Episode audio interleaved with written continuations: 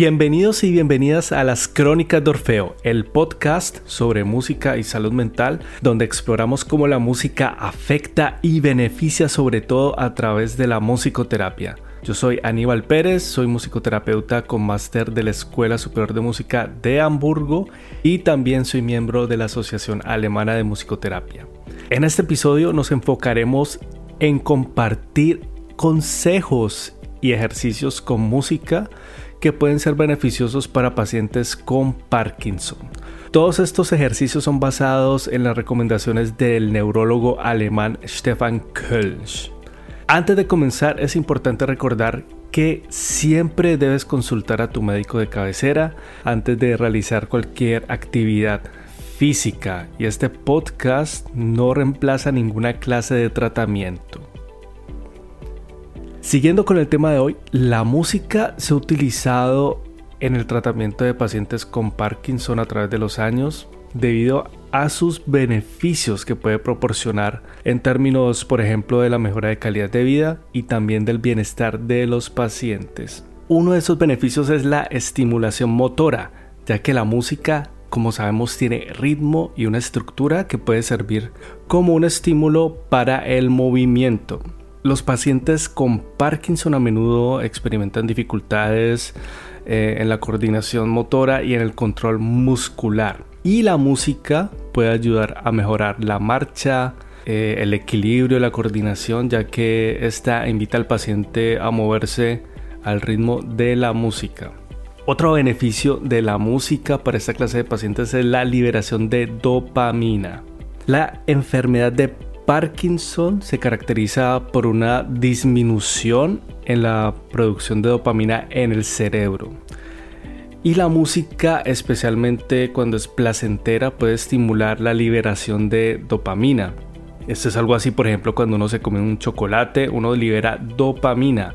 Y mm, esto puede ayudar a aliviar algunos de los síntomas motores y emocionales asociados con la enfermedad de Parkinson. Siguiendo con los beneficios está la socialización y la expresión emocional, porque también cuando la música cuando se practica eh, en un contexto social, por ejemplo, tocando en un grupo musical o participando en clases de música, se fomenta esta interacción social y ayuda a estos pacientes a sentirse conectados entre sí, lo cual contribuye a reducir eh, sentimientos de aislamiento social. De esto ya hablé, por ejemplo, en el capítulo anterior de Alzheimer y música. Si no lo has escuchado, te invito a escucharlo. Y además, la música, siguiendo con lo de la socialización y la expresión musical, la música puede ser una forma de expresión que ayuda a los pacientes a comunicar o a expresar sus sentimientos de forma no verbal. Porque en los pacientes con Parkinson también hay una dificultad de habla muchas veces cuando está en, una etapa ya eh, mucho más avanzada. Y el último factor, ya vamos a ir a los tips, pero te quiero contar el último factor beneficioso de la musicoterapia es, hay muchos más, ¿no? Pero este es la reducción del estrés y la ansiedad. La música, como sabemos, tiene el poder de influir en nuestras emociones y estados de ánimo. Cuando tú, por ejemplo, escuchas música relajante, puede ayudar a reducir el estrés y la ansiedad. Y en personas con Parkinson, pues es algo fantástico porque es como casi una medicina hasta cierto punto, eh, sin contraindicaciones, ¿no? Eso también hasta cierto punto, porque también hay que escoger de buena forma la música que escucha un paciente con Parkinson. Esto lo puede hacer un musicoterapeuta.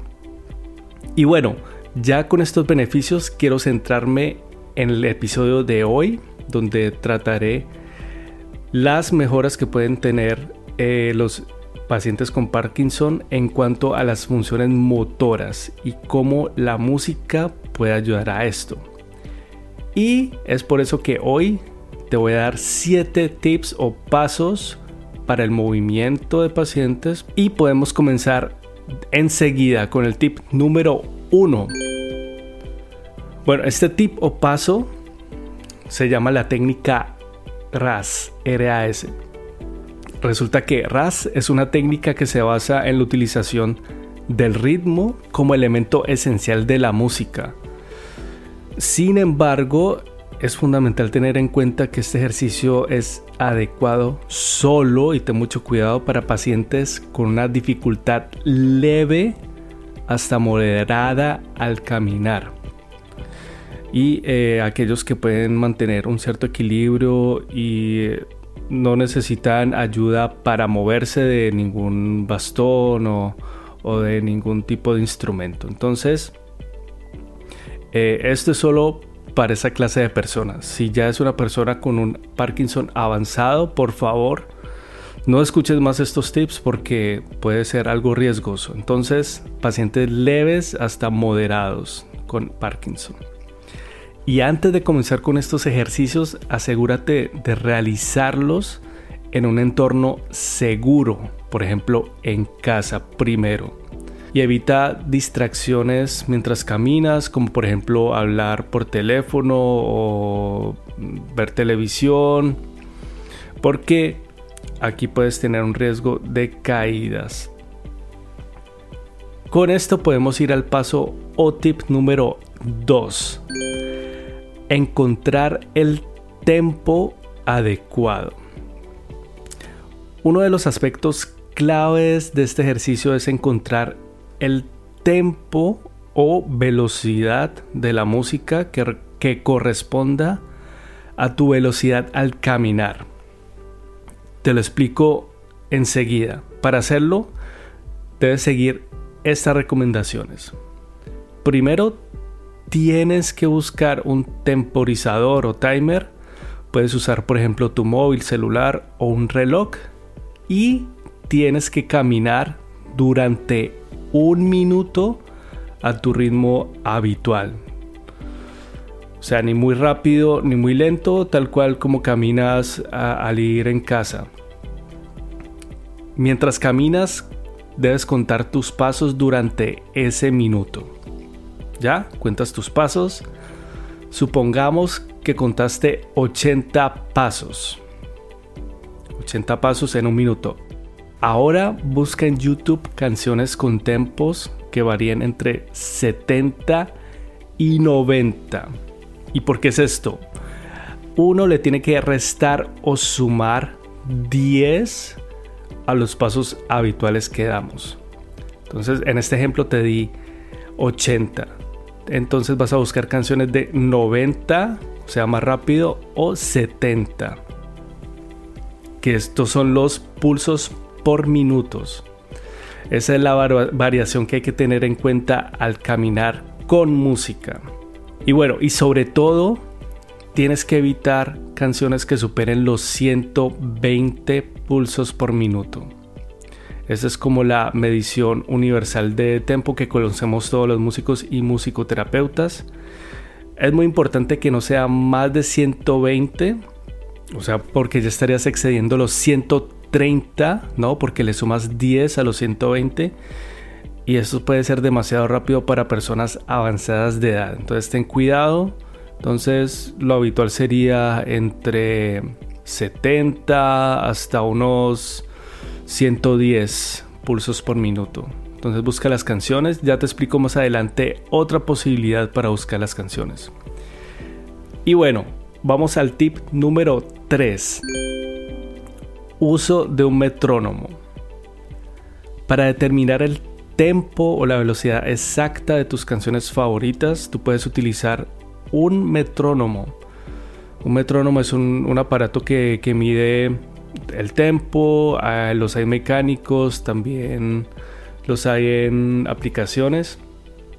Y si no tienes uno, puedes buscar uno en línea, por ejemplo en Google, pero yo te puedo dar una solución mucho más rápida y práctica. Tú puedes ir a mi página web www.podcastmusicoterapia.com barra episodios barra Parkinson. Este enlace te lo dejo en las notas de, de descripción del programa.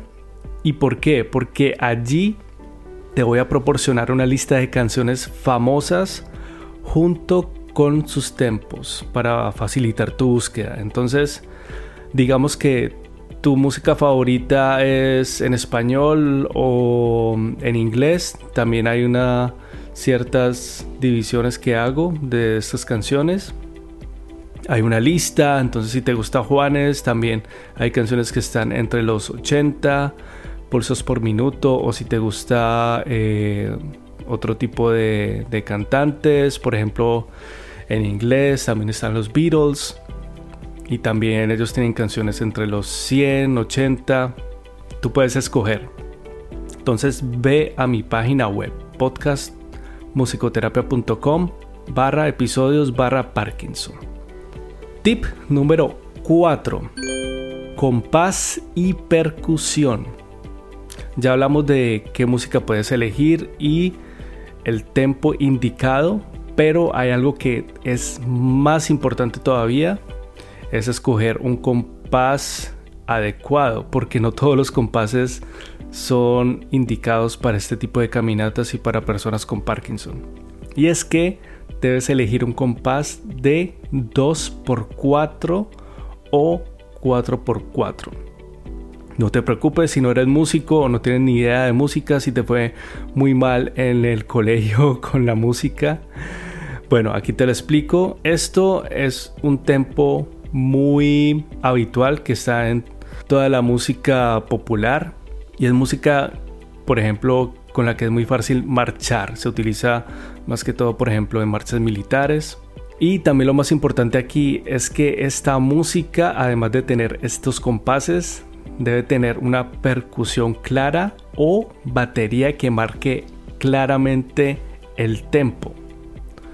Y bueno, si tienes dificultades para identificar el compás, no dudes en buscar ayuda de un músico o musicoterapeuta o igualmente también puedes ir a mi página web, ahí está claramente también los compases de esta lista de canciones que voy a poner para que tú los puedas ver ahí. Tip número 5. Rutina de caminata con música. Ya vamos a empezar con la parte práctica y una vez que hayas seleccionado la música adecuada, puedes comenzar a caminar al ritmo de la canción favorita que tú hayas elegido. Yo te recomiendo caminar de 3 a 5 veces a la semana, no más de 30 minutos, ten cuidado, no más de 30 minutos cada vez. Y tú puedes ajustar el tempo de la música según tu velocidad al caminar, ¿no? Eh, esto fue lo que te dije en el tip número 2 de encontrar el tempo adecuado. Eso quiere decir que si por ejemplo escogiste una canción de 80 pulsos por minuto, tu andar habitual fue de 70 porque le sumaste 10, ¿no? O de 90 porque le restaste. Y pues ten cuidado con esta pequeña operación aritmética porque tú puedes escoger si caminas un poco más rápido o un poco más lento. Y este margen te ayuda a decidir estas dos opciones, no que lo hagas mucho más eh, a lo que es tu andar habitual. Ahora vamos al tip o paso número 6. Alternancia entre caminar con y sin música tú tienes que alternar caminar con música y sin música durante tu rutina. Te explico cómo es esto. Tú puedes pausar la música ocasionalmente, pero tú continúas caminando, porque así ayudarás a tu cerebro a establecer una conexión entre tu canción favorita y el acto de caminar. Una nota importante es que cuando pauses la música, debes seguir caminando hasta no más de dos minutos sin ella. Y seguimos con el tip último, el tip número 7, mantén la constancia. Es importante realizar este ejercicio con música de manera regular para apoyar las funciones motoras. También te sugiero hacerlo bajo la supervisión de, por ejemplo, un fisioterapeuta para que él garantice la duración y los tiempos adecuados y además Recuerda que el Parkinson puede afectar no solo tus habilidades motoras, sino que también eh, tu bienestar emocional. Por lo tanto, debes considerar buscar el apoyo de un psicólogo o de un musicoterapeuta profesional. Hasta aquí el episodio de hoy. Espero que estos tips te sirvan mucho y recuerda que la música puede ser una aliada poderosa para el manejo de los síntomas del Parkinson.